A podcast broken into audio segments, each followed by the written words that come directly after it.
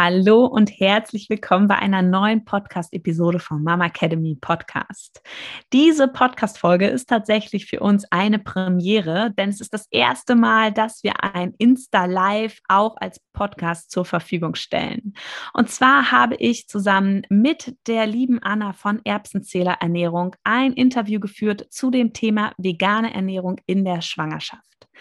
Anna ernährt sich seit mittlerweile über sechseinhalb Jahren vegan und hat selbst eine Ausbildung zur veganen Ernährungsberaterin gemacht.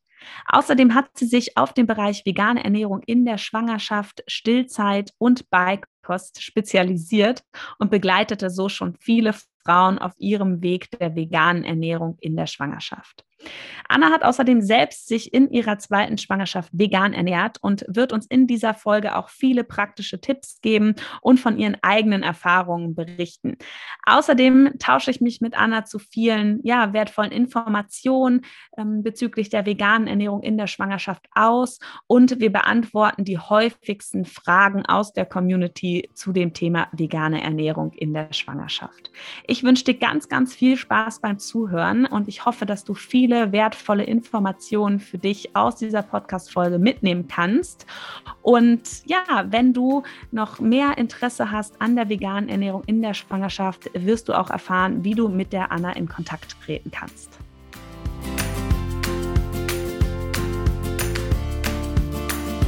Hallo und herzlich willkommen beim Mama Academy Podcast deinem Podcast für ein ganzheitlich gesundes und erfülltes Mama-Leben. Wir sind Rike, Katharina und Nicole, eine Ärztin, zwei Mamas und drei Yogalehrerinnen. Zusammen möchten wir dich mit unserem Wissen aus dem Bereich Medizin, Yoga, Coaching und Ernährung bei der größten Transformation deines Lebens unterstützen. Als Mamas und Frauen ist es unser Herzensprojekt, dich in deine volle Kraft zu bringen. Super, Anna. Ich freue mich total, ähm, dass wir es geschafft haben, uns hier zusammenzufinden. Ich folge dir ja echt schon äh, sehr lange auf Instagram, auch mit meinem privaten Account und ähm, habe das immer so verfolgt, was du machst und dachte jetzt, als ich das Wochenthema hatte, ähm, es wäre total cool, ähm, dich irgendwie zu einem Interview einzuladen und uns ein bisschen austauschen können über das Thema vegane Ernährung in der Schwangerschaft wir haben ja schon festgestellt, es ist einfach ein wirkliches Nischenthema, was auch nicht ähm, ja, viele Leute anbieten, beziehungsweise sich da auch auskennen. Und ich ähm, merke das auch tagtäglich irgendwie in der Praxis, wenn ich Anfragen bekomme, ähm, dass eigentlich keine Anlaufstellen ähm, vor, zur Verfügung stehen. Genau. Ja, schön. Anna, magst du dich einfach mal ein bisschen vorstellen, wer du eigentlich bist und äh, was du so machst? Ja, gerne. Äh, erstmal freut es mich, dass du mich schon länger auf privat folgst. Das wusste ich nicht. Ähm, genau, also ich bin Anna, ich bin vegane Ernährungsberaterin und habe mich eben auf diese Themen spezialisiert, auf äh, Kinderwunsch, Schwangerschaft, Stillzeit, Beikost, Kinderernährung, also vegane Kinderernährung, halt so ein Komplettpaket quasi für die Familie. Und ich bin da über meine eigene Geschichte hingekommen. Wir leben nämlich mit unseren vier Kindern, also damals waren es noch drei, seit sechseinhalb Jahren vegan. Und ähm, ich war in der Situation, in der sehr, sehr viele meiner Kundinnen sind, nämlich man will sich vegan ernähren, hat aber Kinder oder hat irgendwie eine Schwangerschaft, eine Stillzeit und ist eben nicht nur für sich, sondern auch für andere Menschen verantwortlich. Und ähm, ja, hatte da einfach auch viele Unsicherheiten und bin dann ähm, selbst zu einer Ernährungsberaterin gelangt. Nach langer Recherche, das war vor sechs Jahren echt noch richtig schwierig, äh, da jemanden zu finden. Genau, so bin ich ähm, dazu gekommen, erstmal mich mit diesem Beruf überhaupt auseinanderzusetzen. So, ah, es gibt vegane Ernährungsberater. genau, und äh, habe das dann nach einigen Jahren selber ein Fernstudium dazu gemacht bei der Economy, vor drei Jahren abgeschlossen und ähm, genau, bin seitdem selbstständig und berate eben Familien in diese Richtung. Ja, schön. Das heißt, du warst in der ersten Schwangerschaft und du hast Drillinge, ne?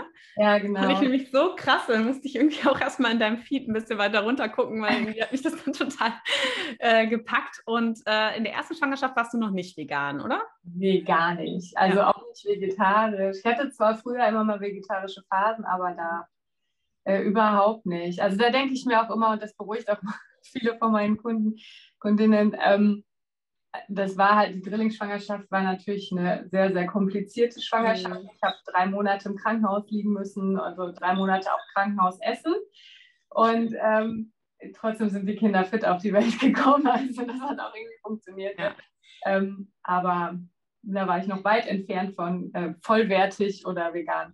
Ja, ich finde das aber auch, dass es, ähm, gerade wenn man sich natürlich auch intensiv mit dem Thema beschäftigt, dann rutscht man irgendwann in so Sphären rein, wo es wirklich um Mikrogramm am Tag geht, wo ich immer denke, naja, man sollte es auch nicht übertreiben, weil das ist irgendwie auch sehr ungesund, ähm, wo ich immer sage, okay, man sollte schauen, dass man irgendwo im Mittel ähm, diese Werte erreicht, aber ja, es ist ja auch so, dass auch in der Schwangerschaft natürlich ähm, das Baby sich, sage ich mal, die Nährstoffe zuerst greift und ähm, dann auch gerade, wenn man mal Phasen hat, Übelkeitsphasen, wo man einfach wenig zu sich nehmen kann, dass dann ja auch nicht sofort Mangelerscheinungen da sind. Ne? Das geht ja auch viel davor, wie habe ich mich auch vor der Schwangerschaft schon ernährt und wie sind meine Speicher und so weiter. Ja.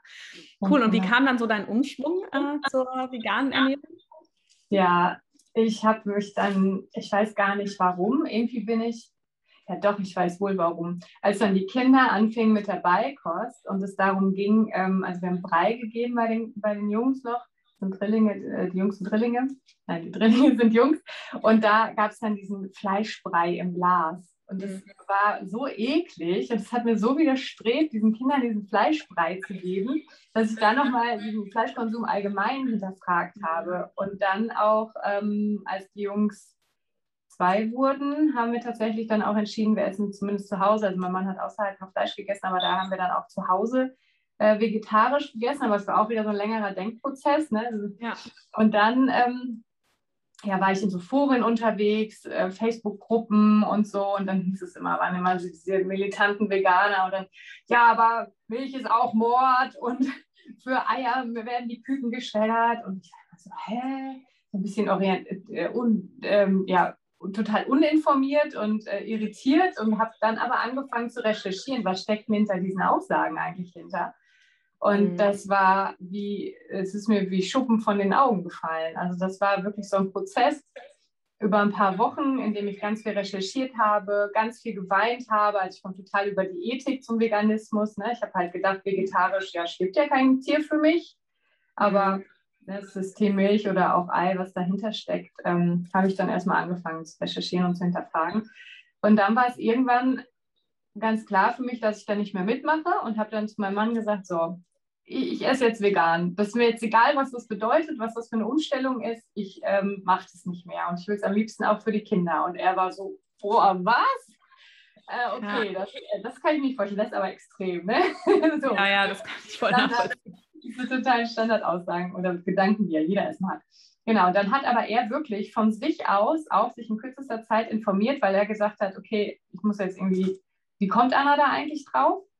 Und ähm, kam dann abends zu mir, das werde ich nie vergessen, das ist auch das Beste, was uns einfach passieren konnte, und hat gesagt, ja, ich mache mit, ich probiere das jetzt einfach. Es muss mir halt schmecken, aber so vom rein ethischen, also das, was so meine Beweggründe waren, das hat er total nachvollziehen können. Und ja. ähm, dann kam das. Ich glaube auch, dass das vielen Menschen so geht, wenn die sich mal damit konfrontieren und damit befassen. Ne? Bei mir ist das auch so, ähm, wenn ich dann wieder Phasen habe, wo ich mich sehr, sehr viel damit konfrontiere, dann ähm, ist das auch wieder viel stärker präsent. Ne? Und ähm, desto weiter das dann wieder weg ist, desto mehr gerät, das dann auch in den Hintergrund und man kann einfach wahnsinnig gut verdrängen, weil ich meine, die meisten möchten es einfach gar nicht wissen.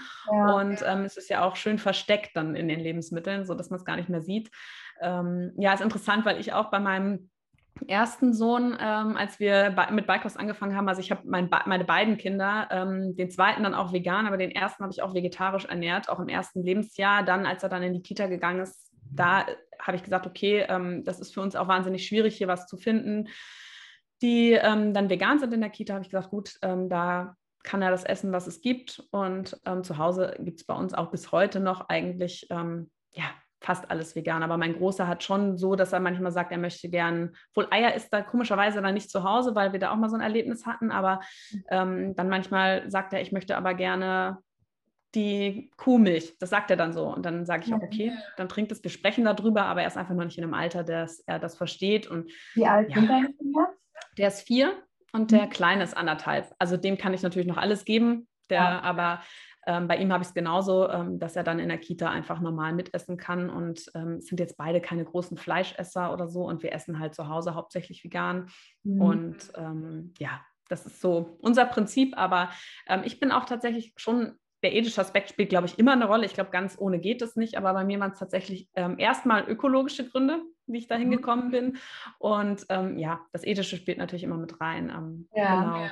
Also ja, ich habe auch Kunden von denen, die wirklich über die Gesundheit reinkommen. Mhm. Also die, die auch ganz offen sagen, ich finde das natürlich nicht gut, was mit den Tieren gemacht wird, aber es, es toucht mich nicht. Also es gibt einfach auch Menschen, die kommen nicht über die Ethik. Für mich nicht nachvollziehbar, aber die können ja auch nichts dafür. Die schämen sich dann immer ein bisschen, aber finde ich dann auch gut, wenn man ehrlich ist. Ne? Also mir ja egal, aus welchem Grund. Ja, ich glaube, das ist echt so individuell. Ich habe auch ähm, welche, die einfach mit der Landwirtschaft groß geworden sind, die das einfach auch so kennen, ähm, die natürlich eine ganz andere Tierhaltung aber auch kennen, als ja. die, ähm, wie es in der Masse eben produziert wird und die dann sagen, naja gut, das war aber schon immer Bestandteil oder die auch sagen, also wir haben das auch in der Familie, die sagen, ja gut, aber das davon lebt mein Onkel und so weiter, das ähm, dann natürlich verteidigen und das kann ich ja auch nachvollziehen, aber ja, ja die meisten ähm, befassen sich eben nicht mit den ähm, Lebensmitteln, die einfach aber auch zum Verkauf dastehen und wie das halt wirklich dann produziert wird. Ne? Ja. Aber genau, ich würde dann nochmal gerne wissen, also du hast dann ähm, beschlossen, ihr habt euch vegan und ernähren sich alle drei deiner Kinder vegan? Weil ich hatte mal das Gefühl, der eine ist nicht unbedingt 100% vegan, stimmt es? Genau, also der, ähm, ich habe ja vier Kinder, ne? ich habe ja noch ja, eine kleine. Genau, ich meinte Jungs, ja. Genau, Jungs, ähm, das ist äh, nicht so. Also außerhalb der Familie durften sie von Anfang an selber entscheiden. Ja. Und ja. einer hat jetzt seit ja, einem guten Jahr für sich entschieden, wirklich, der ist total konsequent vegan. Mhm. Ist aber auch so ein Kopfmensch, also der, der entscheidet das wirklich ähm, ja, mit dem Verstand schon. Ja. Neun Jahren kann man das vielleicht so langsam mal erwarten, aber davor finde ich spannend. Ja. ja. Genau. Und der zweite ähm, möchte vegetarisch leben. Das gelingt ihm jetzt auch schon bestimmt ein halbes mhm. Jahr, dass er das schafft. Und dem dritten, dem ist halt noch so ein bisschen Latte. Also der ist, der ist auch vom Typ her so ein ja das schmeckt halt, wenn er bei Oma dann mal eine Wurst ist, ja, dann ist das. Das ist echt spannend, weil sie ja eigentlich alle zumindest familiär gleich aufwachsen, ne? Und was dann auch so die verschiedenen Charaktere mit den äh, Kindern machen, ja, ja, cool. Ähm, ja. Und ähm, dann hast, bist du ja nochmal schwanger geworden und dann hast du dich auch ähm, vegan in der Schwangerschaft ernährt. Und bist du da dann schon vegane Ernährungsberaterin gewesen? Ich äh, bin während meiner Ausbildung vegane Ernährungsberaterin schwanger geworden. Ja, wie passend. Genau. Ich habe äh, dann abgeschlossen, da war ich noch schwanger. Genau. Ja. Ja, cool. Und ähm, hattest du damals, als du dann schwanger warst, mit deiner ähm, Frauenärztin darüber gesprochen? Ja, also sie, es ging irgendwie ganz kurz um Eisen, glaube ich, in der Vorsorge. Ja. Ich dachte, ja, wir müssen aufs Eisen achten. Äh, und nehmen Sie mal hier äh, Firmibion oder irgendwie sowas. Und ähm, dann habe ich gesagt, ja, ich ähm, ernähre mich vegan und ich mache gerade ein Fernstudium zur veganen Ernährungsberaterin. Ich denke, ich kenne mich ganz gut aus, ich nehme auch das und das und das. Und dann sagt, guckte sie nur und sagte, ja, dann, dann ist ja gut. Die war da ganz entspannt, hat auch nie wieder nachgefragt. Also ich habe dann ja, auch das gut natürlich checken lassen, auch in ja. Der ja, das, das ist halt echt spannend. Ne? Also viele ähm, können damit ja gar nichts anfangen und mhm. sagen dann auch, ja, nee, also besser nicht. Und ich meine, so sind ja auch laut der Deutschen Gesellschaft für Ernährung ja immer noch die Empfehlungen. Ja. Ähm, und ähm, dass dann doch viele Frauen einfach ja, weggeschickt werden damit oder gesagt wird, nee, also sollten sie auf jeden Fall lassen. Ja. Ähm, glaube ich, auch einfach aus Angst, dass da irgendwas passiert und aus Unwissenheit, dass einfach viele machen, was ja total schade ist. Ne? Also ja als ich selber dann das zweite Mal schwanger war, hatte ich auch ähm, mal geschaut, obwohl ich ja wirklich, ich habe ja noch eine ähm, Ausbildung zur Ernährungsmedizinerin gemacht und hatte dann gedacht, ja, irgendwie habe ich mich trotzdem unsicher gefühlt, weil man einfach so verunsichert wird. Und das muss man auch sagen, bei der Ausbildung zur Ernährungsmedizinerin hat das überhaupt keine Rolle gespielt, ja, weil da natürlich auch viel von der ähm, DGE dahinter steckt und die dann natürlich das nicht pushen, das Thema. Und mhm. ich mich dann trotzdem unsicher gefühlt habe und gedacht habe, okay, ich suche mal, wen könnte ich dann hier mal trotzdem mal einfach mal ein Gespräch haben, ob ich das auch wirklich alles so richtig mache und habe niemanden gefunden im Großraum Frankfurt und hatte dann auch mal mit unserer Kinderärztin gesprochen und habe sie mal gefragt, wie, wie handhabt sie das? Wo schickt sie dann die Frauen hin, die sagen, sie ernähren sich vegan, auch mit ihren Kindern? Hat sie gesagt, sie hat keine Anlaufstelle. Ja, und dann habe ich auch eben entschlossen, mich darin zu spezialisieren, um einfach so diese Lücke zu decken auch und eine, zumindest auch meinen Patientinnen in der Praxis die Möglichkeit zu geben, äh, sie dahingehend dann äh, begleiten zu können ne? und auch ja. ähm, nicht zu sagen, nee, machen Sie es mal besser nicht, weil ich meine, jeder hat ja, wie wir auch, eine äh, Motivation dahinter und wenn ich denen dann sage, pff, machen Sie mal nicht, ja, im schlimmsten Falle informieren Sie sich dann bei unseriösen Quellen und ähm, machen es dann auf eigene Faust und haben dann niemand, der so sie ein bisschen begleitet. Ne? Ja, genau. Also ich habe auch manchmal Leute, die, die kommen dann für die Beikost und sagen mir, ich habe mich in der Schwangerschaft einfach nicht getraut. Und dann frage ich ja, was hast du denn dann dazu genommen wieder, damit du dich sicher gefühlt hast? Ja, ich habe ab und zu mal Käse gegessen. Ja, und dann war die, die Gynäkologin, ja. Gynäkologe waren beruhigt, die Mutter oder Schwangere war beruhigt. Ja. Und ähm, gleichzeitig wurden aber bestimmte Nährstoffe dann nicht so für wichtig erachtet, weil sie isst ja manchmal Käse. So, ne, aber an B12 wurde vielleicht trotzdem nicht gedacht oder an Omega-3 und so, zumindest nicht ausreichend. Und denke ich mir auch, das, das kann halt nicht sein. Aber ja, das ist, wie du schon sagst, das ist natürlich Unsicherheit auch der Ärzte. Und das ist ja auch okay, dass sie sich damit nicht auskennen. Mhm. Aber ich finde es halt nicht okay, dann da stumpf zu sagen, nee, machen Sie es nicht. Also es gibt wirklich Kunden von mir, die böse, richtig böse angesprochen werden und da ja. richtig klein gemacht werden und, und sich gar nicht mehr trauen hinzugehen, überhaupt zu sagen, ich ernähre mich noch vegan, die auch lügen zum Teil, weil sie Angst haben. Ja, ja das, das habe ich auch schon mal gehört. Das geht ja. nicht. Da muss man doch ganz klar sagen, ich kenne mich damit nicht aus. Suchen Sie sich bitte jemanden, der das tut und der Sie da berät. So kann man ja aber immer, ne, bei allen Themen. Also ich hatte heute auch äh, wieder eine Patientin, wo ich auch zu ihr gesagt habe, also ganz ehrlich, das ist nicht mein Fachgebiet. So, ich, ich erkenne hier meine Grenze und das finde ich ist ja auch ein Zeichen von Größe zu sagen, ja, ja bis hierhin kann ich und nicht weiter, aber der und der ist der Spezialist, gehen Sie mal dahin. So, oder ja. ähm,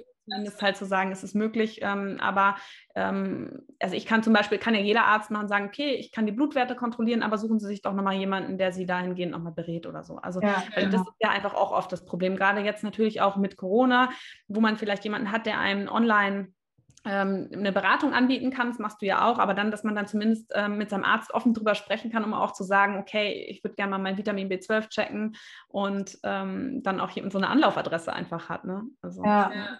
Also ich will das will ja auch nicht alle über einen Kamm scheren, aber nee. das ist schon in der Mehrzahl so leider noch, dass, ja. dass da nicht so. Ja nicht so oft mit also, Ja, brauchst du auch nicht mehr sagen. Also ich weiß es auch. ähm, ja, nee, es ist einfach auch in so in vielen Köpfen einfach verankert. Und ich glaube, ähm, das liegt einfach auch daran, dass wir einfach mit so einer Lobby groß geworden sind, ähm, auch ähm, bezüglich der Milchprodukte und so. Also diese typische Werbung, die man einfach aus der Kindheit noch kennt, eine Milch ist gesund und ähm, Milch braucht das Kind und so weiter, ja, ja. Ähm, dass man da dann einfach äh, ja so verunsichert ist. Cool, aber ich habe total viele Fragen bekommen aus der Community und ich würde einfach mal so ein bisschen anfangen, ähm, dir die zu stellen und dann können wir ja mal so ähm, schauen, ob wir die alle beantworten können. Also ganz am Anfang, die allerhäufigste Frage, die immer gestellt wird, ist, ähm, auf welche Nährstoffe sollte ich in der veganen Ernährung besonders achten? Ja. In der Schwangerschaft. Es geht jetzt erstmal nur um die Schwangerschaft. In der Schwangerschaft, ja. Also erstmal äh, unabhängig von der Ernährungsform natürlich Jod und Folat, also Folsäure, Folat an erster Stelle, wenn man schwanger werden will oder schwanger ist, sind ja erstmal ähm, unabhängig von der Ernährungsform, aber gerade bei veganer Ernährung sollte man aufs Jod natürlich nochmal mehr schauen, weil da die äh, Zufuhr über die normale Nahrung halt sehr, sehr wenig gewährleistet ist, also maximal halt über jodierte Speisesalz oder, oder eben über Algen. Aber äh, das wäre was, wo ich auf jeden Fall hinschauen würde. Und dann ernährungsbedingt natürlich an erster Stelle Vitamin B12, mhm. dass da die Versorgung sichergestellt ist. Da ist ja in der Schwangerschaft der Bedarf ja auch nochmal leicht erhöht.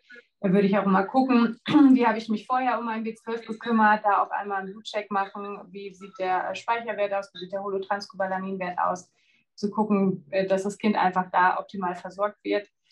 Ähm, genau, weil es einfach über die vegane Ernährung nicht zugeführt wird. Und äh, dann Vitamin D würde ich nachschauen. Auch unabhängig von der Ernährung eigentlich tatsächlich. Aber äh, wenn man sich mit, mit Nährstoffen äh, beschäftigt, bei veganer Ernährung kommt halt Vitamin D immer mit dazu, aber eigentlich wäre es für jeden hier in unserem Bereich. Hat ja eh kaum über die Ernährung aufgenommen, ne? Also von dem her ja, äh, genau. über 90 Prozent, die sowieso nicht über die Ernährung aufgenommen werden, ja. Ja, genau.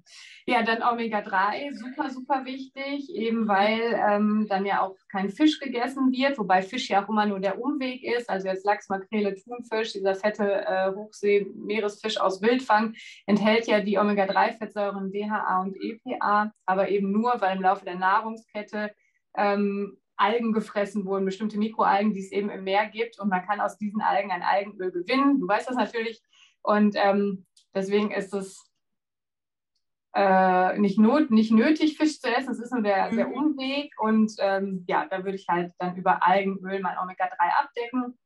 weil eben dieses EPA und e, äh, DHA nicht ähm, in anderen Lebensmitteln vorkommt. Also es kommen Omega-3-Fettsäuren vor in Leinsamen, Chiasamen, Walnüssen und so weiter, mhm. aber eben in einer anderen Form, in Form von ALA, der Alpha-Linolensäure, die noch umgewandelt werden muss. Und deswegen würde ich da in der Schwangerschaft, weil der Bedarf auch höher ist, ähm, auf jeden Fall zu einem Algenöl greifen, um da die Versorgung sicherzustellen für die Gehirnentwicklung des Kindes, ähm, für die Reifung der Augen und auch ja. für die Mutter natürlich, dass sie weiterhin gut versorgt ist fürs eigene äh, Herz-Kreislauf-System. Ja, auch noch da, ne? Es geht ja nicht nur ja, ums Kind. Ja, da habe ich eine ganz spannende Fortbildung mal zu gehabt bei einem ähm, Gynäkologen, der eine Kinderwunschpraxis betreibt und ganz viel mit äh, Vitamin D und Omega-3 arbeitet. Und der äh, hat gesagt, dass zum Beispiel diese, diese Schwangerschaftsdepression oder Wochenbettdepression, dass er glaubt, dass es ein Großteil Omega-3-Mangel ist, weil eben die Mutter unterversorgt war in der Schwangerschaft, alles geht ins Kind. Das im Gehirn wird es ja gebraucht, das DHA mhm. geht ins Kind und die Synapsen im Hirn der Mutter liegen quasi blank. Also es funktioniert einfach nicht mehr alles reibungslos, weil zu wenig Omega-3 vorhanden ist und dann äh, dadurch eben solche äh, Wochenbettdepressionen entstehen können. Das fand ich total spannend und da glaube ich auch, dass da was dran ist, ja. weil ähm, ja, gar nicht bis zu wenig, denke ich, äh, meistens supplementiert wird. Mhm.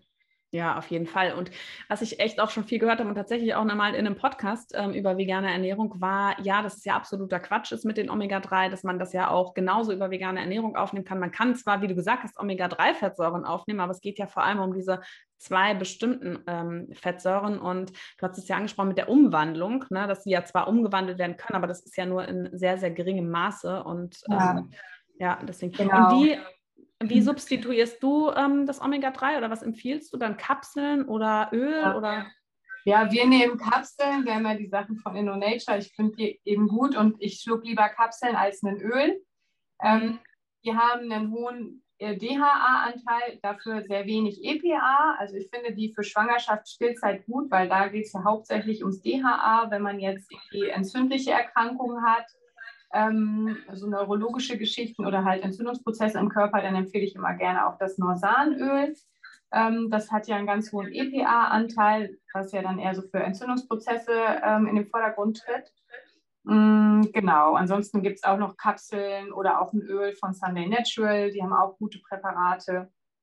Ich ja. denke, da muss man dann einfach von der Dosierung gucken. Also das von Norsan ist super hoch dosiert. Wenn man äh, das Öl nimmt, ein Teelöffel sind irgendwie schon 2000 Milligramm Omega-3 insgesamt. Äh, von InnoNature sind niedriger, also was heißt niedriger? Also wenn man drei Kapseln nimmt, hat man irgendwie 909 Milligramm DHA schon mal. Ähm, ja, also in der Schwangerschaft. Kann man dann nicht täglich nehmen, ne? Also ähm, wenn du dann über 900 hast, nimmst du die dann täglich auch in der Schwangerschaft?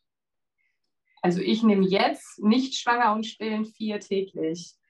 Nur so. Aber wenn 900 Milligramm DHA da drin ist? Nee, 900 mhm. Milligramm Omega-3. DHA tatsächlich. Echt? Ja. Also weil, die, weil die, die Empfehlungen sind doch bei 250 Milligramm DHA in der Schwangerschaft.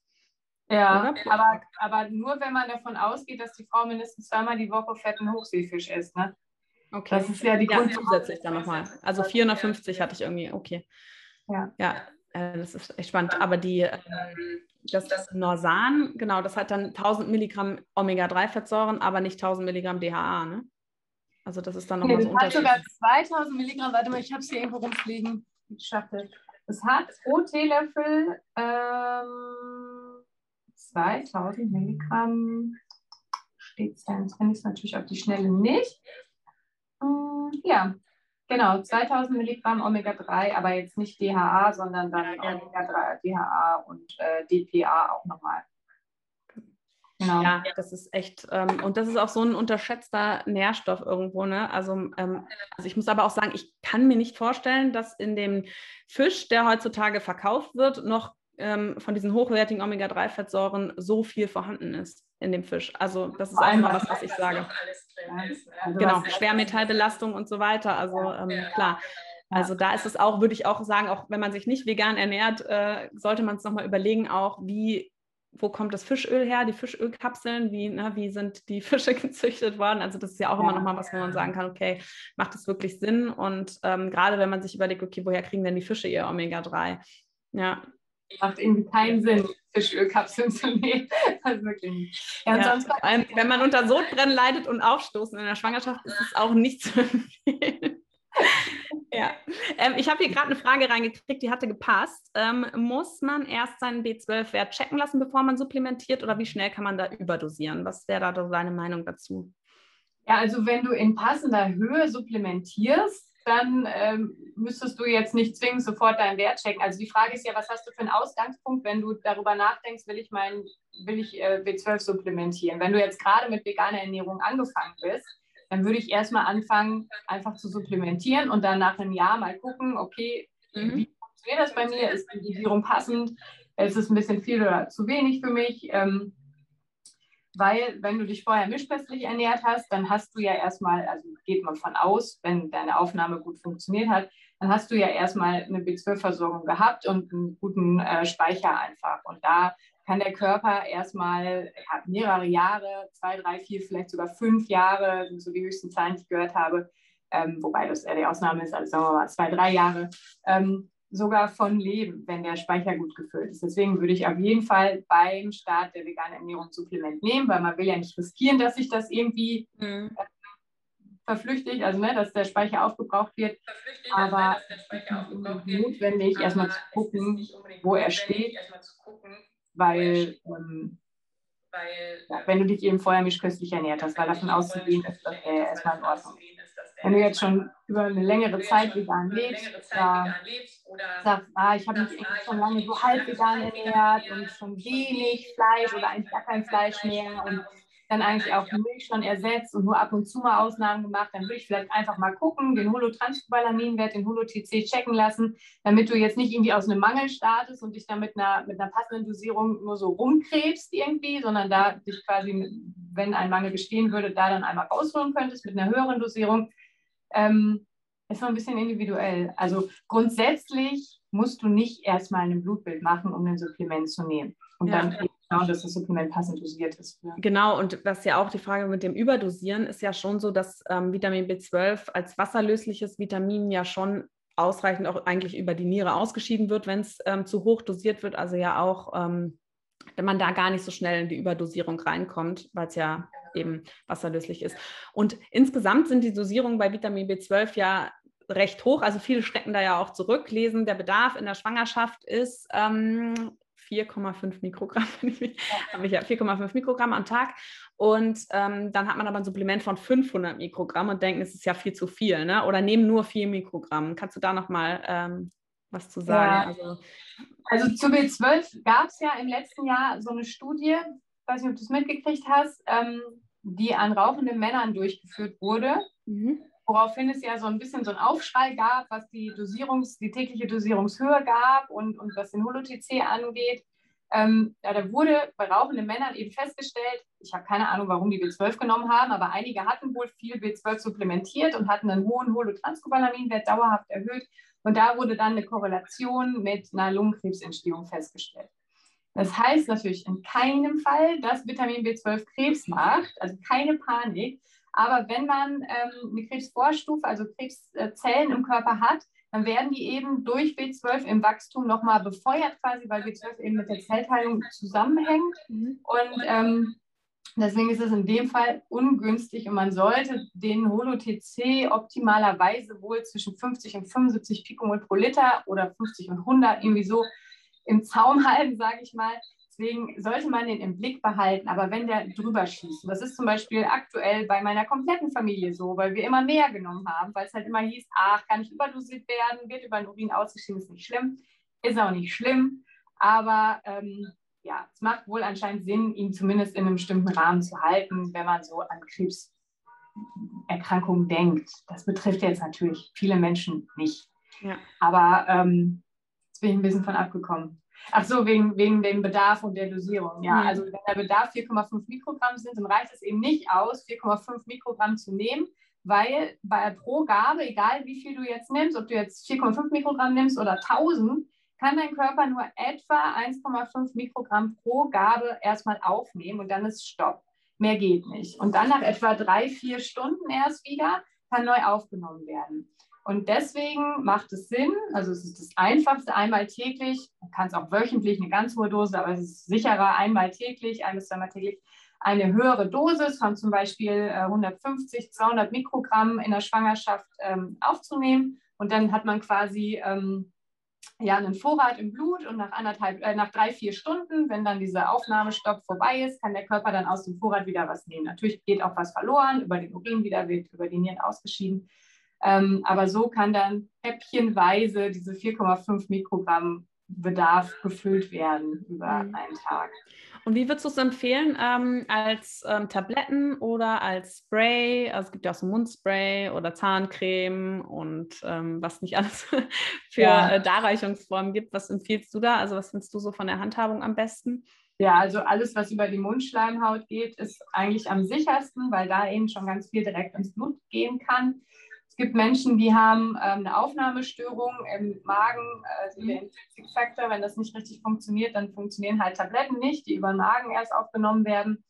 Ähm, deswegen also einen Spray, Tropfen ähm, ergänzen, Zahnpasta. Also ich würde nicht nur mit Zahnpasta arbeiten. Wenn, dann würde ich es gut kontrollieren. Also ja. äh, Blutbild regelmäßig machen, aber kann man ergänzend auf jeden Fall machen.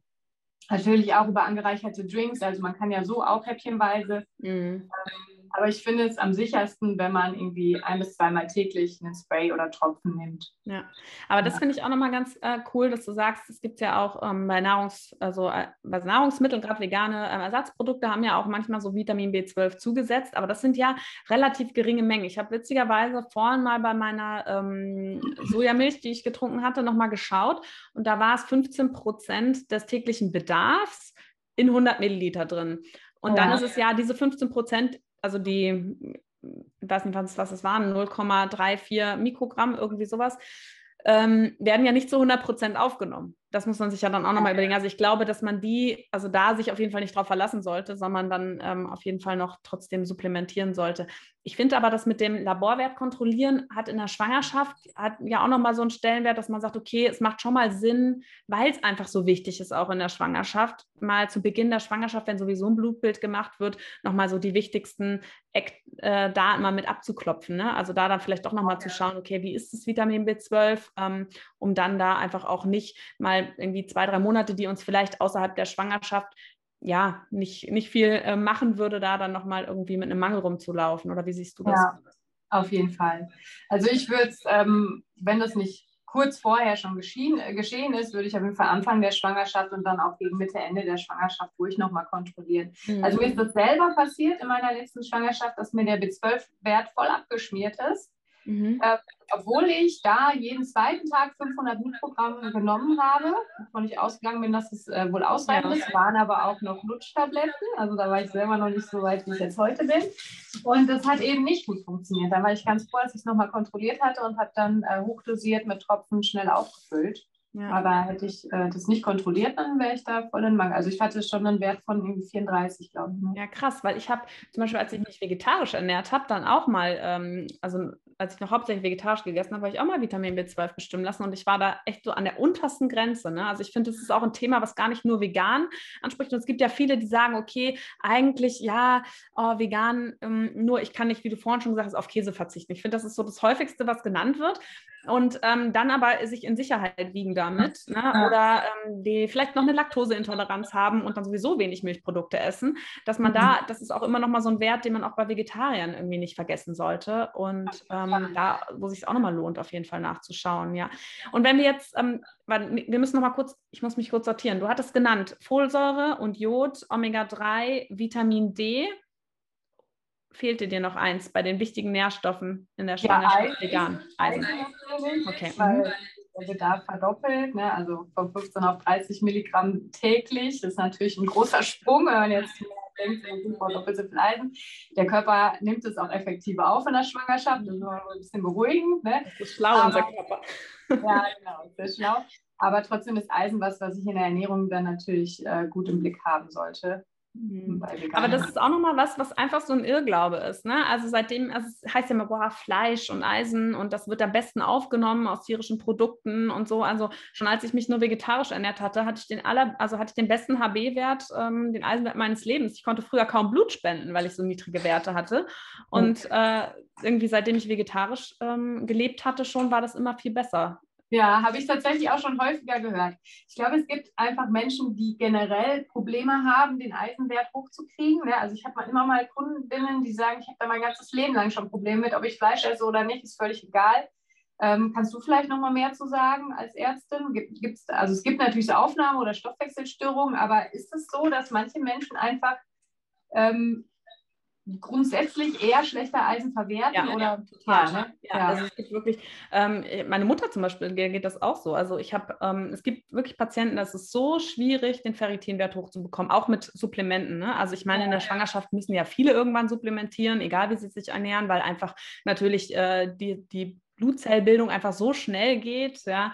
Und was aber auch viele machen, ist, dass sie die Supplemente falsch aufnehmen. Das heißt, mit der, mit der ähm, Mahlzeit zusammen oder einfach dann vielleicht noch morgens zum Kaffee mit dazu, der ja auch die Eisenaufnahme hemmt. Also da ist auch oft nochmal so ein Problem, dass es nicht mhm. richtig eingenommen wird. Aber es gibt wirklich ähm, Menschen, das ist ganz, ganz schwierig, ähm, den Ferritinwert, also den Eisenspeicher aufzufüllen, die dann ja. auch wirklich eine Infusion brauchen, weil es anders ja. nicht ankommt. Ja. Und die das oft dann aber auch schon wissen, weil sie halt ähm, schon vor der Schwangerschaft dann ähm, öfter einen Mangel hatten. Viele auch, weil sie eine sehr starke Menstruationsblutung haben, denen geht das dann in der Schwangerschaft tatsächlich besser ja, weil es halt ausbleibt. Ähm, wo das wird auch oft vergessen. Ne? Ich meine, ähm, dass man da einfach auch nochmal relativ viel Blut verliert. Ja. Aber doch gibt es auf jeden Fall. Ähm, jetzt habe ich hier nochmal gerade eine Frage. Ähm, ich mache die mal so dazwischen irgendwie. Ähm, das mit dem Cholin, da kommen wir nachher auf jeden Fall noch drauf. Ähm, sind die Supplemente, die man in der Drogerie bekommt, genauso gut wie die aus der Apotheke? Wie, wie siehst du das? Meistens nicht. Also ich, ich finde nicht mal unbedingt die aus der Apotheke immer alle gut. Ähm, ja. Also, wo ich bei Supplementen drauf schauen würde, ist, dass sie wirklich, dass es, dass es ein reines, hochwertiges Präparat ist und nicht, also in der Drogerie sind es halt oft dann, ich weiß nicht, es gibt ja diese Brausetabletten oder irgendwelche Kapseln, wo man sich fragt, warum diese Kombination oder warum so viel Vitamin A dahinter äh, steckt mich manchmal wahnsinnig, weil es zum Beispiel auch schnell überdosiert werden kann. Ähm, ich würde tatsächlich bei Supplementen schauen, dass sie, ähm, ja, dass sie hochwertig sind, dass sie keine, keine unnötigen Füllstoffe, ähm, Duftstoffe, Farbstoffe, irgendwelche, was weiß ich, oft ist auch Laktose mit drin, ne, wenn man jetzt auf vegan schauen möchte, oder noch irgendwie ein Orangenaroma oder irgendwelche anderen ähm, Zusatzstoffe, die da reingepanscht werden. Und das ist eben bei den günstigen Drogerie-Supplementen die sind also von der Dosierung her sind die oft nicht ausreichend und da sind eben auch viele Zutaten dabei, die für mich nicht in einen Körper gehören. Deswegen würde ich da schon auf eine gute Qualität einfach achten. Mhm. Ja, aber es ist schon schwierig. Ne? Also ähm, ich finde, es gibt so ein paar Nährstoffe, also wie Folsäure und Jod, die sind ähm, natürlich auch sehr günstig in der Herstellung. Also gerade Jod, ich meine, das jodierte Speisesalz gibt es auch überall, wo ich dann schon sage, okay, ähm, da muss man jetzt auch nicht das Allerteuerste aus der Apotheke nehmen. Ich würde gerade auch was Omega-3 angeht und auch Vitamin B12, da würde ich noch, würde ich auf jeden Fall mehr drauf schauen. Ja, mhm. aber bei, bei, Frauen, die wirklich sagen, okay, ich brauche nur so das Basic-Paket in der Schwangerschaft, ähm, da gibt es, ich empfehle meistens auch einem diese kleinen, kennst du die Folio Forte?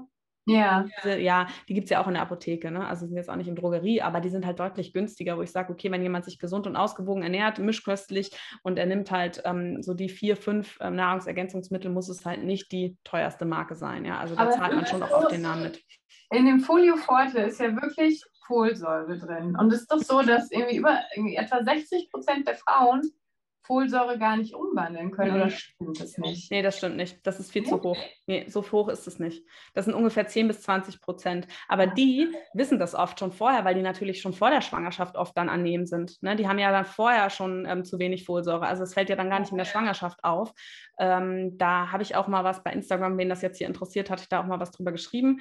Ähm, das, äh, das sind gar nicht so viele. Ich hatte die Anfrage auch mal bekommen und habe mich dann da nochmal richtiger reingelesen. Das stimmt schon. Also wer da so auf ganz absolut Nummer sicher gehen ähm, möchte, der sollte natürlich schon gucken, dass es 400 Mikrogramm Folsäure und 400 Mikrogramm Folat sind, ähm, weil eben manche Menschen die Umwandlung von Folsäure zu Folat ähm, bei denen nicht gelingt. Aber das sind nicht 50 Prozent, das sind 10 bis 20 Prozent. Okay. Ja. Okay. Das halt weil das, was diese 60 Prozent, das sind die mit der Hetereologen, also ähm, heterogen, Entschuldigung, heterogen, ich bin wegen dieser heterologen Impfung heute, heterogen ähm, Genstörung, die haben das nicht 100 Prozent. Also die, die oh. ähm, die Umwandlung nicht gar nicht machen können, das sind wirklich nur 10 bis 20 Prozent. Aber die meisten haben eine Störung in den Genen, aber nur auf einem Gen und nicht auf beiden. Und ah, die ja. können trotzdem noch umwandeln. Und das natürlich ähm, viel höher dosiert ist in den Supplementen, als es eigentlich gebraucht wird, reicht das dann trotzdem aus. Also das insgesamt sind es weniger. Wir haben auch sonst hätten wir, würde ich das ja in der Praxis natürlich viel, viel häufiger sehen, dass die alle ähm, im Mangel sind und natürlich auch schon außerhalb der ähm, Schwangerschaft. Ja. Ja, aber ähm, ja. das ist so ein bisschen, das stimmt ja. nicht ganz. Aber wenn man natürlich ein Präparat mit reinem Folat wählt, dann kann man diese Problematik umgehen. Ne? klar, klar, kann man auf jeden Fall. Ja, stimmt. Aber viele haben ja diese 800 Mikrogramm. Mhm. Ähm, und ich müsste tatsächlich bei Folio Forte mal nachgucken, ob es nicht auch ähm, damit drin ist. Konnte ich dir jetzt aus dem FF nicht sagen. Aber die meisten, die mit 800, die haben da beides. Oder zumindest in diesem ähm, Schwangerschafts irgendwas haben die, glaube ich, auch. Den habe ich neulich gesehen. Oder es haben mittlerweile auch auf 800. Aber das ist ein guter, guter Punkt. Ähm, muss ich auch nochmal, wenn ich dann äh, mal gefragt werde, auch nochmal sagen, okay, wenn sie auf Nummer sicher gehen wollen, weil ähm, das stimmt, ja. Also die, ähm, manche Produkte haben dann einfach immer beides mit drin, um da auf Nummer sicher zu gehen, ja. Cool. Ähm, gut. Ähm, ja, dann das mit dem Vitamin B12. Ähm, ja, wenn ich zu häufig supplementiere, bekomme ich eingerissene Mundwinkel. Kennst du das als Nebenwirkung von Vitamin B12? Ich kenne es ja, ja Eisenmangel. Ja, genau. Ich hätte auch eigentlich an Eisen gedacht. Ähm, was passieren kann, ist, dass man so eine Akne bekommt, ne? dass man dass es Pickel macht, manchmal schon, also vor allem bei Frauen, mhm. zu viel B12. Eingerissene Mundwinkel habe ich jetzt tatsächlich auch noch nicht gehört. Aber jeder Körper funktioniert anders. Interessant. Aber vielleicht nochmal den Ferritinwert checken lassen. Vielleicht ist da doch irgendwie noch was anderes auch mit so dahinter. Ja. dahinter. Ja, cool. Gut, ähm, jetzt gehe ich nochmal hier, ich habe die Fragen ja hier zusammengeschrieben, nochmal weiter. Ähm, ist denn ein, besteht denn überhaupt ein großer Unterschied zwischen den Nahrungsergänzungsmitteln, die ich außerhalb der Schwangerschaft aufnehme, zu den Nahrungsergänzungsmitteln, die ich in der Schwangerschaft aufnehme? Wenn ich mich jetzt vorher auch vegan ernährt habe und schon ganz gut eingestellt bin und die Supplemente nehme, ähm, mich ausgewogen ernähre, worauf muss ich dann speziell achten in der Schwangerschaft? Gibt es da nochmal was, wo du sagst? Was man, also ich würde die erstmal alle beibehalten, mhm. dann bei einigen die Dosierung etwas erhöhen, also Omega-3 erhöhen, B12 erhöhen, äh, Jod erhöhen. Und ähm, ansonsten, was man noch machen kann, ist noch B-Vitamine dazu nehmen, also weitere B-Vitamine äh, wie B2 und B6 noch mit dazu. Ist ja immer in diesem Kombipräparat mit drin. Wenn man sich vollwertig ernährt, mit vielen Hülsenfrüchten, Vollkorngetreide, ähm, grünes Blattgemüse, Nüsse, Samen und Kerne, denke ich, sollte das eigentlich auch mit abgedeckt sein, aber um auf Nummer sicher zu gehen. Und es kann ja auch so bei, bei ähm, ähm Anfangsübelkeit helfen, ne, diese B-Vitamine. Mhm öfter gehört, dass es einigen geholfen hat. Genau, dann ähm, kann man es dann noch mit zunehmen. Ansonsten ist eigentlich alles über die Ernährung. Selen haben wir noch nicht drüber gesprochen. Ne? Selen würde ich noch, aber es ist, glaube ich, auch noch eine Frage zu. Ähm, kann man die, die, Dinge wie Vitamin A hat man erhöhten Bedarf, kannst du aber über gelbes, oranges, grünes äh, Obst und Gemüse in Kombination mit Fett äh, gut abdecken. Da würde ich noch drauf achten. Ansonsten ähm, Calcium hat man zwar offiziell nach DGE keinen erhöhten Bedarf als Schwangere, aber hat man natürlich, weil es wird ja Knochen im Körper gebildet. Kannst, hast du da eine Erklärung? Nee, für? also ähm, verstehe ich auch nicht. Nee, ne? Das, nee, also ich, ich war, also die Frage stelle ich mir auch oft, ja. Also ja. einmal das und natürlich für die Muskelfunktion benötigt man auch Kalzium, ja. Ich meine, allein die Gebärmuttermuskulatur wächst, ja. Der, ähm, man hat ja auch oft Erfahrung, wenn man Kalzium bei Muskelkrämpfen gibt, dass es besser wird. Mhm. Und ähm, würde ich auch bei einer veganen Ernährung sagen, mehr darauf achten. Aber ja, die offiziellen Empfehlungen sind, glaube ich, 1000 Milligramm, oder? Ja, genauso wie, wie nicht schwanger. Ja, da würde ich auf jeden Fall drauf schauen und ähm, dann ist es noch Zink, Magnesium, wo man auch mehr Bedarf hat, aber auch das wieder gut über Hülsenfrüchte, Vollkorngetreideprodukte, Nüsse, Samen, Kerne mhm. eigentlich mit abzudecken ja. ich mal. Ja, genau. Ja, und Selen haben wir jetzt noch nicht drüber gesprochen, ne? Dann schieß mal los. Ja. Also bei Selen bin ich immer so ein bisschen so ein bisschen zwiegespalten. Also ich äh, empfehle tatsächlich lieber ein Supplement als jetzt Paranüsse. Ne? Mhm. Kann man kann mit Paranüssen abdecken. Kann man auch, aber der Paranuss ähm, Baum speichert halt mehr Radioaktivität aus dem Boden als andere Pflanzen und gibt es auch in die Nüsse ab. Und das Bundesamt für Risikobewertung stuft es noch als sicher ein, zwei Paranüsse am Tag zu essen. Und ich, ich finde es total schwierig, Schwangeren, Stillenden und für kleine Kinder zu sagen, deckt mal euren Bedarf darüber. Ähm, und, und, dann braucht man natürlich auch ein paar Nüsse, wo ausgewiesen ist, wie viel Selen ist eigentlich drin, weil der Gehalt total stark schwanken kann, genauso wie das beim Jod bei Algen ist. Ne? Da braucht man natürlich einen, aufgrund der Böden, ne? Genau, es einfach an den Böden. Und wir haben in Deutschland eben äh, Jod- und selenarme Böden und deswegen äh, können wir es nicht über Getreide, Hülsenfrüchte, ähm, Früchte, andere Früchte aufnehmen, sondern müssen halt gucken, wo wir es herkriegen. Und Selen ähm, in Paranüssen, die kommen oft, oft, oft aus ähm, Südamerika, Bolivien, da, da sind die Böden sehr, sehr selenreich. Genau. Und es gibt bei Rossmann diese Eigenmarke Enabio, die haben tatsächlich ausgewiesen den Selengehalt, 200 Mikrogramm pro 100 Gramm Nuss. Jetzt weiß ich nicht, wie viele Nüsse das am Ende dann sind, dass man auf seine, in der, in der Schwangerschaft, nee, Schwangerschaft hat man in der Stillzeit, man leicht erhöhen Bedarf, genau, auf seine 60 äh, Mikrogramm täglich kommt. Aber ähm, ja, ich habe da immer so ein bisschen Struggle mit wegen dieser Radioaktivität. Ich weiß jetzt nicht, wie schlimm das wirklich ist, aber also wir nehmen lieber ein Supplement. Und, Und ja, das würdest du auch in der Schwangerschaft dann nochmal ähm, explizit empfehlen zu supplementieren? Ja, ich, ich empfehle es sowieso. Okay. Wo ist also, denn, weißt du es aus dem FF, wo ist Selen ähm, drin, wenn ich mich nicht vegan ernähre? Das wird den Tieren ins Futter gegeben. Also Milchprodukte auch und, ähm, genau, also wird den Tieren ins Futter gegeben, weil wir es eben hier in den Böden nicht haben oder halt im Tierfutter wird es eben mit angereichert in der Massentierhaltung, genauso wie das B12 auch. Ne? Deswegen auch wieder der Umweg Tier. Das Totschlagargument der Nicht-Veganer ja immer, äh, ja, ich möchte nicht so viel Tabletten nehmen und ja. ähm, ne, das ist ja überhaupt nicht natürlich, aber ja. ja. Und dann könnte die Böden Tabletten nehmen. Wenn man die Böden anreichern würde, dann wäre es fair für alle. Ja, das, ja. stimmt. Also würdest du, und wie, wie viel ähm, würdest du da empfehlen ähm, jetzt ähm, generell? Also, da, mhm. also der Tagesbedarf liegt bei 60 Mikrogramm, erhöht sich auch mit der Schwangerschaft nicht laut DGE, erst in der Stillzeit auf 75 Mikrogramm. Und ähm, ich empfehle das schon, diesen Bedarf über ein Supplement zu decken. Es kann schon sein, dass über die Nahrung auch Selen ja. Also muss man natürlich schauen, das darf nicht zu so arg überdosiert werden, genauso äh, wie Jod, weil es einfach mit dem Schilddrüsen, mit der Schilddrüsenfunktion ähm, zusammenhängt. Die Hormone werden gebildet, das ist ja alles sehr sensibel. Man darf da jetzt nicht ja. ähm, mit Selen und Jod um sich schmeißen, aber ich würde den Tagesbedarf schon über ein Supplement abdecken ähm, da gibt es ja auch immer diese Upper Intake Level. Also ich glaube, das sind 200 Mikrogramm, die man äh, das noch als sicher eingestuft wird, was man täglich zu sich nehmen kann. Und da ist man dann ja mit 60 oder auch mit 100 Mikrogramm immer noch im absolut sicheren Bereich. Und da würde ich aber auf jeden Fall dann auch mal schauen, mein Selenwert aus. Weil es kann eben auch sein, dass ähm, über Hülsenfrüchte, über Getreide aus anderen Ländern, wir wissen ja nicht immer, wo kommen jetzt die Haferflocken her, die ich hier gekauft habe, oder wo kommen meine Kidneybohnen her, auch die können wieder aus Kanada, aus Südamerika kommen. Das ist sogar relativ wahrscheinlich, dass sie ähm, da auf selenreichen Böden gewachsen sind. Man hat dann schon auch eine Zufuhr noch irgendwo, sehr wahrscheinlich, aber ähm, das wird für einen guten Selenwert nicht ausreichen. Deswegen würde ich das mal dazu supplementieren. Ja.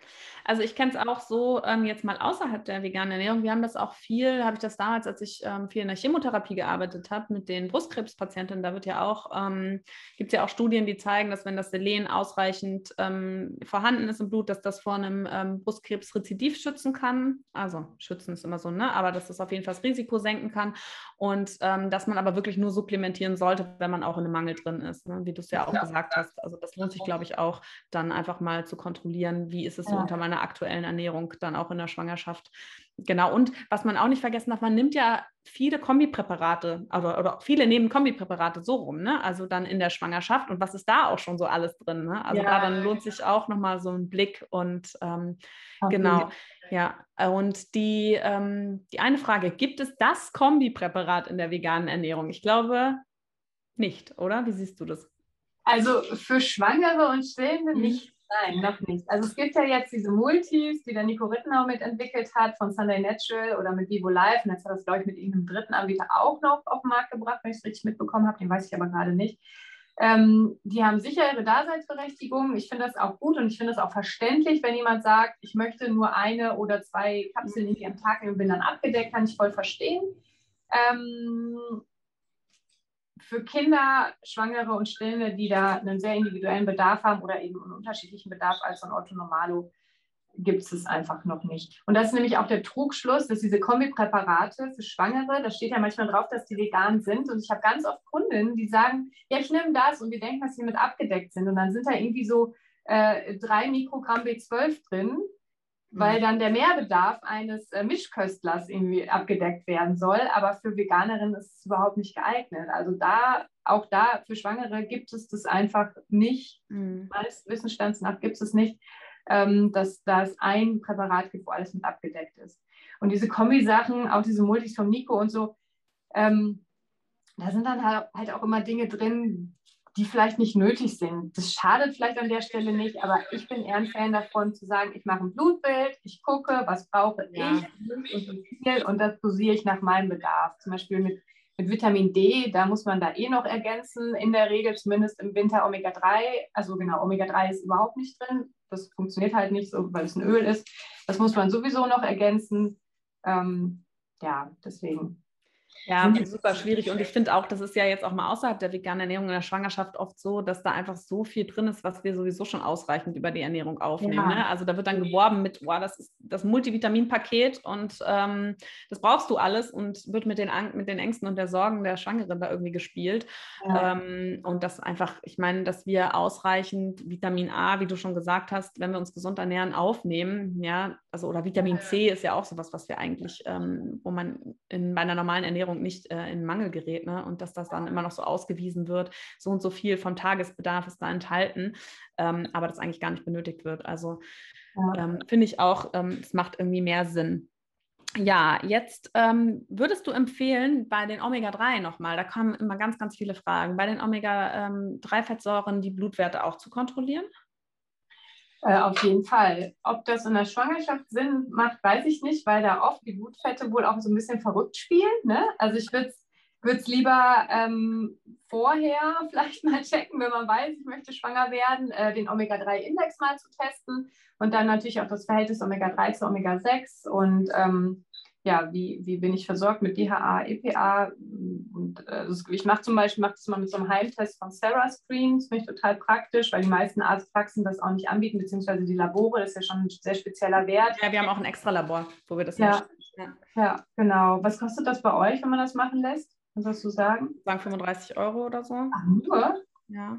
Okay. Ich hätte aber, also, ich mache die Rechnung nicht. Ich ja. wollte die Hand jetzt nicht ins Feuer legen, aber es ist nicht so teuer. Ich hätte nämlich gesagt, so 80 bis 120 Euro, aber 35, also ist natürlich liegt Vielleicht auch 40, aber es ist jetzt nicht extrem teuer, nee. Okay, ja. Na gut, dann lohnt es sich vielleicht doch mal beim, beim Arzt zu fragen, wenn, weil bei Sarah Spin, die kostet mal 60 oder 80 Euro. Ähm, da haben wir uns aber dann sehr aufgedröselt, auch die Transfettsäuren und sowas alles, also okay, aufgezeigt. Ja. Genau, ich würde das machen. Also es ist beim, beim Thema Omega-3, ich weiß, das spaltet auch die Geister und du hast ja vorhin auch so ein bisschen hinterfragt, so, ja, wie so viel, ne? Aber ähm, die, die Omega-3-Tests, die ich sehe, sprechen alle für eine hohe Supplementierung. Und das ist auch die Erfahrung, die ich gemacht habe. Also ich habe... Hm? Nee, nee, erzähl ruhig, ich will dich nicht unterbrechen. Obwohl ich äh, schon nicht mehr gestillt hatte, ich habe ein Jahr diese äh, 900 Milligramm DHA jeden Tag mhm. genommen und habe dann meinen Omega-3-Index testen lassen und der sollte ja zwischen 8 und äh, 11 irgendwie liegen. Mhm. Ähm, und der lag nur, war jetzt nicht super schlecht, aber er lag nur bei 7,1. Obwohl ich so viel jeden Tag supplementiert habe. Das ist wahrscheinlich so, dass ich vorher in einem mega krassen Mangel war. Ja. Und glaubst, ich meine, was du auch angesprochen hast, ist ja auch oft das Omega-6, ne? Also, dass man dann auch viel Omega-6 aufnimmt. Und das gab es, äh, da hat meine Chefin, ähm, die ist ja auch mit, ähm, hat ja einen ganz großen naturheilkundlichen Schwerpunkt auch. Und wir sprechen da ganz oft drüber. Und sie hat auch wieder einen Artikel gelesen, wo nochmal dran stand, dass natürlich viele vegane Ersatzprodukte, gerade die relativ günstig sind, dann auch mit vielen Fetten zubereitet werden, die stark oder hohe, hohe Konzentrationen an Omega-6 haben. Ne? Ich meine, das günstigste ist ja dann auch immer Sonnenblumenöl. Also wenn ich irgendwie eingelegte Tomaten, also getrocknete Tomaten kaufe, ne, die sind häufig in Sonnenblumenöl eingelegt. Da musst du schon ein bisschen gucken, dass du was mit Rapsöl findest und dass ja. du da dann einfach oft unbewusst einfach auch so viel Omega-6 zu dir nimmst, dass das Verhältnis, was ja ungefähr bei 5 zu 1 sein sollte, dass das einfach so ähm, stark Omega-6-lastig ist. Ne? Genau. Oder die ganzen Aufstriche. Da muss man super drauf achten. Fast alle, also die günstigen alle und aber auch die Preiswerte, äh, Preis, äh, höherpreisigen von Zwergenwiese und so, da muss man auch gucken. Die haben einige mit Rapsöl, aber das meiste ist auch mit Sonnenblumenöl. Da ist Rapsöl auch nicht so teuer, ne? Also. Nee, äh, verstehe ich auch nicht. Und äh, genau, aber selbst wenn man da extrem versucht darauf zu achten, bei vollwertiger veganer Ernährung, äh, Vollkorngetreide, ähm, Hülsenfrüchte, Nüsse, Samen und Kerne sind eben auch starke Omega-6-Lieferanten. Man kommt da eben nicht so drum rum. Also als Veganer nimmst du automatisch ja. Und dann durch diese fettigen Produkte, wie du schon sagst, das ist natürlich dann ja. nochmal mehr. Und das ist ja auch immer ähm, die Avocado, ne? Da hieß es ja auch immer so, also habe ich oft gehört, ja, so gute Fettsäuren, Omega, äh, Omega 3, das stimmt ja auch gar nicht. Also, ähm, ja, hat auch Omega 3, aber wenn man das Verhältnis zu Omega 6 sieht, dann ist das nicht mehr so relevant. Also es ist echt ähm, ein spannendes Thema und cool, dass du es auch nochmal gesagt hast, dass man da doch ähm, einfach insgesamt ähm, in der Schwangerschaft und auch sonst ähm, extrem drauf achten muss als Veganer sowieso. Ähm, genau, das mit dem Kontrollieren hatten wir. Und ähm, ja, jetzt mal kurz außerhalb der Schwangerschaft. Du hast es gerade schon mit deiner Stillzeit angesprochen. Omega-3 hat natürlich auch in der Stillzeit ähm, einen hohen Stellenwert, oder? Ja, ich meine, auch da ist die Gehirnentwicklung, Augenentwicklung des Kindes noch nicht abgeschlossen. Genau, also es, das Kind wird ja dann erstmal ausschließlich über die Muttermilch ernährt und dementsprechend muss natürlich alles, was das Kind braucht und auch Omega-3 dann ausreichend über Muttermilch zugeführt werden. Und weil man ja als Mutter auch nicht verblöden will. Stilldemenz. glaube ich, nicht ganz. Schwangerschaftsdemenz, Stilldemenz. Als nur Omega-3-Mangel. Nein, das ist natürlich auch hormonell bedingt, aber ähm, ja, dass man einfach auch drauf schaut, dass, es, dass man als Mutter eben nicht hinten ansteht, sondern dass beide gut versorgt sind eh auch so eins meiner äh, Lieblingsthemen, ja, dass man als Mama auch immer noch mal gut auf sich achtet, äh, so schwer es auch ja. irgendwie ist. Ja. Ach, voll schön. Und ähm, jetzt haben wir viel über die Nährstoffe gesprochen. Wie ist es denn, ähm, würdest du sagen, man erkennt einen Nährstoffmangel ohne ein Blutbild? Kann ich mich darauf verlassen? Oder? Nee, nee, ist schwierig. Also so, ich glaube, so einen Eisenmangel kann man schon ziemlich gut vermuten ähm, wenn da einer im Raum steht, ne, also Blässeabgeschlagenheit, Infektionsanfälligkeit und, und Müdigkeit und so, mhm. ein gewissen Mundwinkel, das sind alles Dinge, die dafür sprechen, aber ich will, also ohne ein Blutbild würde ich nie irgendwas diagnostizieren und sagen, nimm mal das oder nimm mal das. Also glaube, da sind viele Symptome auch einfach total unspezifisch oder Mängel werden einfach auch super, super spät erst vom Körper gezeigt quasi. Der, der Körper ist ja sehr, sehr leidensfähig und anpassungsfähig und ganz viele Mängel kommen erst nach Jahren zutage, wenn es wirklich schon äh, höchste Eisenbahn ist. Ne? Ja, auch vorhin gesagt mit dem Vitamin B12, ne? die Speicher, die halten ja auch lange und ähm, da ähm, das finde ich auch immer noch super interessant, dass ja in der Schwangerschaft auch viel Folsäure aufgenommen wird und dass die Folsäure dann den Vitamin B12-Mangel ähm, im Blutbild zumindest ähm, erstmal verdecken kann, ne? weil ja ähm, Vitamin B12 für alle, die jetzt zuhören, auch eine Anämie machen kann, also eine Blutarmut. Und ähm, das dann aber, wenn man nur mal ein Blutbild bestimmen lässt, gar nicht unbedingt auffällig sein muss, wenn man genügend mhm. Folsäure zu sich nimmt. Das äh, ähm, ist auf jeden Fall auch nochmal was ganz ähm, Interessantes. Eine Frage, die auch super oft kommt, ähm, ist Soja und ähm, Soja in der Schwangerschaft. Also Soja als Eisen, äh, Eiweißlieferant, ähm, ja eigentlich in der veganen Ernährung ja äh, schon ein großer Punkt. was kannst du so dazu sagen? Ja, gerne. gerne Soja in Schwangerschaft. Also diese, diese Soja-Kontroverse hält sich hartnäckig, ja. aber es gibt einfach keinerlei Hinweise darauf, dass Soja sich negativ auf den menschlichen Körper auswirkt. Also diese Isoflavone, es geht ja um diese sekundären Pflanzenstoffe, die Isoflavone, die darin halt ähm, ja, in höherer Zahl als in anderen Hülsenfrüchten vorhanden sind, die ähm, erstmal werden die im Verarbeitungsprozess schon zum größten Teil abgebaut. Ne? Es ist jetzt nicht so wie in der ähm, frisch geernteten Sojabohne, das, das wird eh, wenn man jetzt einen Tofu hat oder irgendwie ähm, einen Sojajoghurt oder so, das ist ja schon mal nur ein Bruchteil von drin, von diesen Isoflavonen. Und die ähm, es, es, gab genug Studien dazu, es gibt einfach keine negativen Effekte. Es gibt natürlich auch Leute, die sagen, oh, das Soja ist das Wundermittel gegen äh, ähm, Wechseljahrsbeschwerden und dies und das, weil in China haben die Frauen das nicht oder gegen Brustkrebs und so. Auch das ist nicht bewiesen. Also ich glaube, Schade eigentlich. Ich habe da auch super viele Studien versucht zu gehen. Es gibt immer beide Seiten. Also wie du ja, genau. die Ergebnisse findest, so habe ich das Gefühl, ja. Ja, genau. Aber es ist einfach auf beiden Seiten eigentlich nicht bewiesen, ob jetzt also es ist nicht bewiesen, dass es in irgendeiner Form schädigend ist. Es ist auch nicht bewiesen, dass es in irgendeiner Form besonders heilsam oder wirkungsvoll mhm. ist. Es ist einfach eine Hülsenfrucht wie jede andere, die ja halt mehr Isoflavone hat, was aber kein Problem ist, die einfach ein vollwertiges Aminosäurenprofil mitbringt, also Proteinversorgung super gut äh, geeignet, um, um in der Schwangerschaft äh, den Mehrbedarf an Protein zu decken. Und ähm, also ein bis zwei Portionen in der Gesellschaft sagt auch zwei bis vier Portionen täglich kein Problem. Ja, ich habe das auch nochmal letztes gelesen und das geht ja um diese Phytoöstrogene, diese pflanzlichen Östrogene und dass die ja einfach in ihrer Wirksamkeit ähm, am, am, Östrogenrezeptor gar nicht so wirksam sind wie die künstlichen Östrogene, die ja, ja in der Schwangerschaft ähm, nicht einzunehmen sind oder ja. dass man meinen sollte.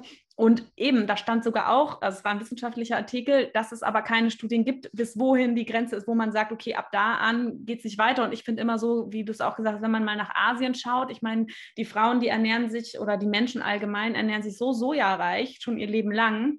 Ja. Da kommen die Kinder auch gesund auf die Welt. Ne? Also ich denke auch immer in einem gesunden Maße, wenn man jetzt nicht unbedingt, ähm, weil, aber nur weil die Unwissenheit da ist, nicht weil man sagt, okay, das ist gefährlich, sondern weil man sagt, okay, man könnte sich vielleicht vorstellen, dass es etwas macht, würde ich halt sagen, okay, dann nicht irgendwie ähm, äh, drei Latte Macchiato mit Sojamilch und ähm, morgens, mittags, abends Tofu und ähm, ne, dann noch irgendwie der vegane Käse aus äh, Soja und ja. so, dass du dann sagst, okay, ich, ich habe nichts anderes mehr oder ich nehme mein ganzes Eiweiß nur aus ähm, Soja, dann gerät man natürlich auch in einen anderen Nährstoffmangel, sondern dass man es genau. einfach so normal isst. Aber das gilt ja eben auch für alle Lebensmittel. Ich will auch nicht sagen, ist morgens, mittags und abends. Nee, genau, weil man ja dann auch andere Nährstoffe ver ja.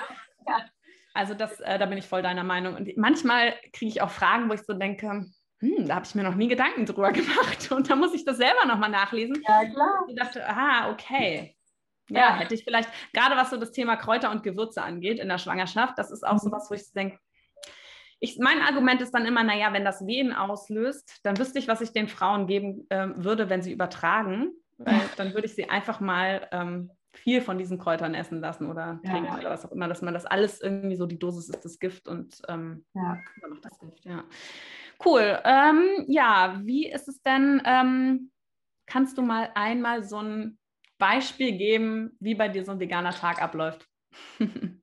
äh, ja, klar. Also bei mir ist es so, dass ich im Moment morgens immer nur, also es heißt immer nur, äh, einen sehr nährstoffreichen Shake trinke. Mhm. Ähm, das ist natürlich nicht für jeden was. Da habe ich irgendwie so hin, zu hingefunden. Ich mache mir immer so einen grünen Shake mit Weizengras, Kurkuma und so mit Pulvern halt. Das ist jetzt nicht unbedingt jedermanns Sache, aber vorher haben wir, äh, oder die Kinder essen auch ähm, fast immer morgens ein Porridge oder eben ein Müsli, also in, in den kalten Monaten gerne ein Porridge, einfach aus Haferflocken und dann ähm, noch irgendwie, ich mache mal so einen Samen- und Kerne-Mix mit äh, Kürbiskern, Sonnenblumenkern, Leinsamen, Sesam. Das schrote ich einmal im Mixer klein weil die Kinder sonst meckern. oder auch ich bin auch nicht so, so ein Fan, dass ich so viele Kerne drin mag. Oder Kürbiskerne mag ich zum Beispiel nicht, sind aber super gesund. Ich trickse mich dann immer aus und mache ganz viele Kürbiskerne in diesen Mix rein, weil sie mich dann nicht stören. Und das rühre ich mir mit runter. Dann hat man schon mal seine Samen und Kerne, also ganz viele ähm, äh, Nährstoffe mit drin, ganz viele ähm, ähm, Wortfindungsstörungen. Ganz viele gesunde Sachen. Proteine, Eisen, Eisen, Eisen sagen, genau, Eisen, Zink, Magnesium und so weiter, Protein natürlich auch, Omega-3, äh, wenn man jetzt noch irgendwie äh, Chia oder sowas mit reinschmeißt. Genau, und dann ähm, eine, eine, angereicherte Pflanzenmilch dazu, ne, mit Kalzium angereicherte Pflanzendrink und schön Obst, damit das Eisen auch gut aufgenommen werden kann und auch ein bisschen Zink. Genau, das wäre so ein gutes Frühstück, was auch wirklich super lange satt macht. Ne? Man hat dann ähm, ja sein Vollkorngetreide, die Haferflocken oder sei es Dinkelflocken oder Hirseflocken, kann man natürlich auch variieren und dann Müsli oder Porridge raus und Samen und Kerne, vielleicht noch ein bisschen Nussmus dazu, so ein Mandelmus oben drüber oder so, super lecker. Und äh, Obst eben für den Wegen Vitamin C, damit die Eisenaufnahme verbessert. Das macht immer Sinn. Gerade Beeren sind schön. Ist jetzt gerade auch Erdbeer, Brombeer, Blaubeer, was auch immer Zeit. Genau. Und dann äh, Mittagessen. Ähm, ja, wir essen super viel, was essen wir denn? Curries, also Curries mit Kartoffeln oder mit Vollkornreis und einfach verschiedenes Gemüse, Kokosmilch dran, das schmeckt eh alles. Schön mit Curry, Kurkuma und so. Da auch wieder Samen und Kerne mit reinschmeißen oder eben Ofengemüse äh, eben im Backofen gemacht oder ähm, Nudeln. Ne? Es, Nudeln sind natürlich nicht das Maß aller Dinge, aber wenn man Familie hat, die Nudeln einfach auch mal schnell ja. ne? und dann eben halt drauf schauen, dass es die Vollkornvariante ist. Also würde ich immer gucken bei Brot, Nudeln, ähm, Reis und, und so, dass es eben die Vollkornvariante ist, weil einfach sehr, sehr, sehr viel mehr Nährstoffe enthalten sind als in den Auswuchsmehlprodukten. Dann vielleicht als Snack nochmal ein bisschen Obst und, und Gemüse und eine Handvoll Nüsse oder Banane mit Mandelmus essen wir total gerne oder die Kinder auch. So ist so ein bisschen so wie so ein, ich sag mal, gesundes Snickers. Das ist jetzt nicht der allerbeste Vergleich, aber es hat irgendwie so vom Geschmack her, ist einfach mega ja. lecker. Und ähm, genau, hat man auch nochmal am Nachmittag ein bisschen Energie und noch ein paar Nährstoffe und abends dann vielleicht nochmal einen Salat mit ähm, einem Vollkornbrötchen dazu oder mit Tofu-Würfeln, Räuchertofu-Würfeln drin oder so oder noch ein paar Hülsenfrüchte. Genau. Ja, cool. Ich finde ähm, echt, seit ich mich auch vegan ernähre, ähm, ist so Brotzeit irgendwie gar nicht mehr mein Ding. Ich muss mich dann am Wochenende immer zusammenreißen, wenn es dann immer Brötchenfrühstück gibt. So. Ah, ich esse auch irgendwie viel lieber mein Müsli und es tut mir irgendwie auch äh, verdauungsmäßig irgendwie viel ähm, besser. Ja. Ja, das stimmt. Aber ich finde auch, also dieses Argument, vegane Ernährung ist langweilig, das ist ja auch so dieses, ich habe mein Drei-Komponenten-Gericht mit Kartoffeln, Fleisch und Gemüse und dann lasse ich das Fleisch weg und dann ist es ja äh, vegan ist halt ja. einfach falsch. Ne? Also, dass man sich ja. da einfach auch so ein bisschen umorientiert und das ist super lecker. Und heutzutage hat man einfach so viele Möglichkeiten, an äh, gesunde Rezepte dran zu kommen, an coole Ideen und ähm, das kostet nichts. Ja, also da ist, ähm, macht doch einfach super viel Spaß, Sachen auszuprobieren. Ja, ähm, Genau, jetzt kommt noch die Frage aller Fragen und wir hatten uns mal im Vorhinein ganz kurz schon darüber ausgetauscht und es geht um das Cholin. Es kam ja eben auch schon die Frage und ich habe gestern der Anna nur geschrieben, die Frage mit dem Cholin, also nach meinem Wissensstand, und bitte verbessere mich, gibt es da einfach keine richtige Aussage zu. Also es gibt keinen ähm, Wert. Also sag gerne nochmal, was du dazu äh, denkst und was du empfiehlst deinen ähm, Schwangeren.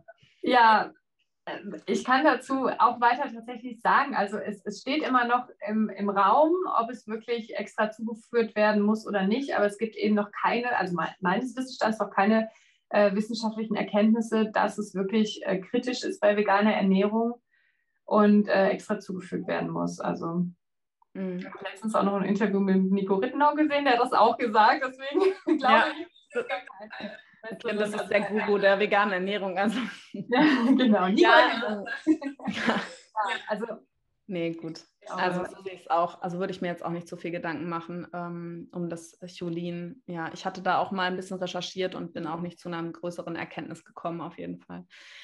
Ach cool, es hat äh, super viel Spaß gemacht. Ich könnte jetzt hier noch ewig mit dir weiter quatschen. Ähm, ich hoffe, es war auf jeden Fall nicht das letzte Mal, dass äh, wir uns ausgetauscht haben. Und ähm, ja, schön. Vielleicht kommen ja noch im Nachhinein auch noch ein paar Fragen oder ähm, ja, also ich finde das Thema ist einfach, da muss man irgendwie auch das noch ein bisschen mehr verbreiten und auch ähm, die Erkenntnis, dass einfach eine vegane Ernährung in der Schwangerschaft oder auch Stillzeit einfach möglich ist, gesund und ähm, wichtig ist einfach, dass man sich gut informieren kann und vielleicht magst du auch noch mal kurz sagen, wie man äh, mit dir in Kontakt treten kann und was du so anbietest, ähm, weil ja auch nicht jeder um die Ecke unbedingt eine vegane Ernährungsberaterin ähm, hat. Ja, genau. Also äh, hüpft gerne rüber auf meinen Instagram-Account, Erbsenzählerernährung. Ähm, ich biete halt Einzelberatungen an, äh, individuell nach Bedarf. Also ihr könnt bei mir eine Beratung buchen. Eine normale Stunde geht 45 Minuten und dann quatschen wir einfach darüber, was ihr für ein Thema habt, sei es jetzt Schwangerschaft, Stillzeit, Beikost oder äh, euer Kind lebt vegan oder Kinderwunsch, was auch immer. Ähm, die Beratungen sind super individuell. Es wird einfach, ich schaue einfach, was ihr braucht. Ähm, gerne natürlich auch mit aktuellem Blutbild, wenn ihr eins habt oder vorhabt, eine Beratung zu machen, dann äh, könnt ihr das gerne im Vorfeld äh, machen. Schreibt mich dann auch an, was ihr so braucht, weil mit einem kleinen Blutbild kann ich dann leider nichts anfangen. Das ist so Info, weil manche sind dann ganz stolz und sagen, ah, ich habe ein Blutbild und ich denke mir so, Mist, hätten wir mal drüber gesprochen. Nee, also ähm, Genau, das biete ich an, kann man über den Link in meiner Bio buchen und wenn Fragen sind, schreibt mich einfach gerne nochmal an. Schön. Ja, Anna, also es hat mich sehr gefreut und wie gesagt, ähm, du bist einfach so sympathisch. Das hat mir echt total viel Spaß gemacht und ich hoffe, äh, dass wir uns auf jeden Fall ähm, bald wieder hören oder sehen oder wie auch immer. Und ähm, die Frage kam, wir werden den Livestream auf jeden Fall speichern. Ähm, nicht alle waren jetzt von Anfang an dabei, also das wird auf jeden Fall noch gleich abgespeichert werden. Schön, dann wünsche ich dir auf jeden Fall einen schönen Abend und hoffentlich bis bald. Ja, ganz bestimmt. War schön. Dir auch einen schönen Abend. Dankeschön. Tschüss. Ciao. Ich bin immer noch einfach so glücklich über dieses tolle Interview mit der lieben Anna. Es ist einfach für mich auch immer so schön, ähm, Erfahrung zu machen, ja, dass man über Instagram auch wirklich so liebe Menschen kennenlernen darf. Und ähm, ja, wir beide sind uns auf jeden Fall sicher, dass das nicht das letzte Gespräch oder die letzte Zusammenarbeit war, weil wir uns einfach von Anfang an sehr sympathisch waren und ähm, ja, ich glaube, dass wir noch sehr, sehr viel auch zusammen ähm, ja über das Thema vegane Ernährung sprechen können, dass wir noch mehr auch diese Informationen in die Welt bringen können, weil es doch, wie wir beide festgestellt haben, einfach immer noch sehr, sehr rar ist. Ja, und wenn dir die Podcast-Episode gefallen hat und du uns unterstützen möchtest, dann würden wir uns sehr freuen, wenn du uns eine positive Bewertung bei iTunes schenkst, denn so können wir auch noch mehr Frauen erreichen und ja auch diese Informationen teilen. Außerdem, wenn dich das Thema Ernährung in der Schwangerschaft interessiert, Ernährung ist auch ein großer Bestandteil unseres Online-Kurses Gesund durch die Schwangerschaft. Die gesunde Ernährung ist eine eigene Säule und es gibt viele Videos und auch ja, Dokumente zum Download in unserem Kurs, sodass du dich gesund in deiner Schwangerschaft ernähren kannst. Wenn ich dein Interesse geweckt habe, dann schau doch mal in die Show Notes. Dort findest du den Link für unsere kostenlose Videoserie zum Kurs. Ja, für für die du dich anmelden kannst und schon von unserem kostenlosen Freebie-Material profitieren kannst. Und du kannst dich auch tatsächlich schon auf die Warteliste setzen. Und die ersten Teilnehmer auf unserer Warteliste werden auf jeden Fall ja, mit einem kleinen Geschenk überrascht werden. Also gerne die Anmeldung direkt in den Show Notes und ähm, ansonsten wünsche ich dir für deine weitere Schwangerschaft alles, alles Liebe und ja, lass es dir gut gehen. Bis bald, deine Rike.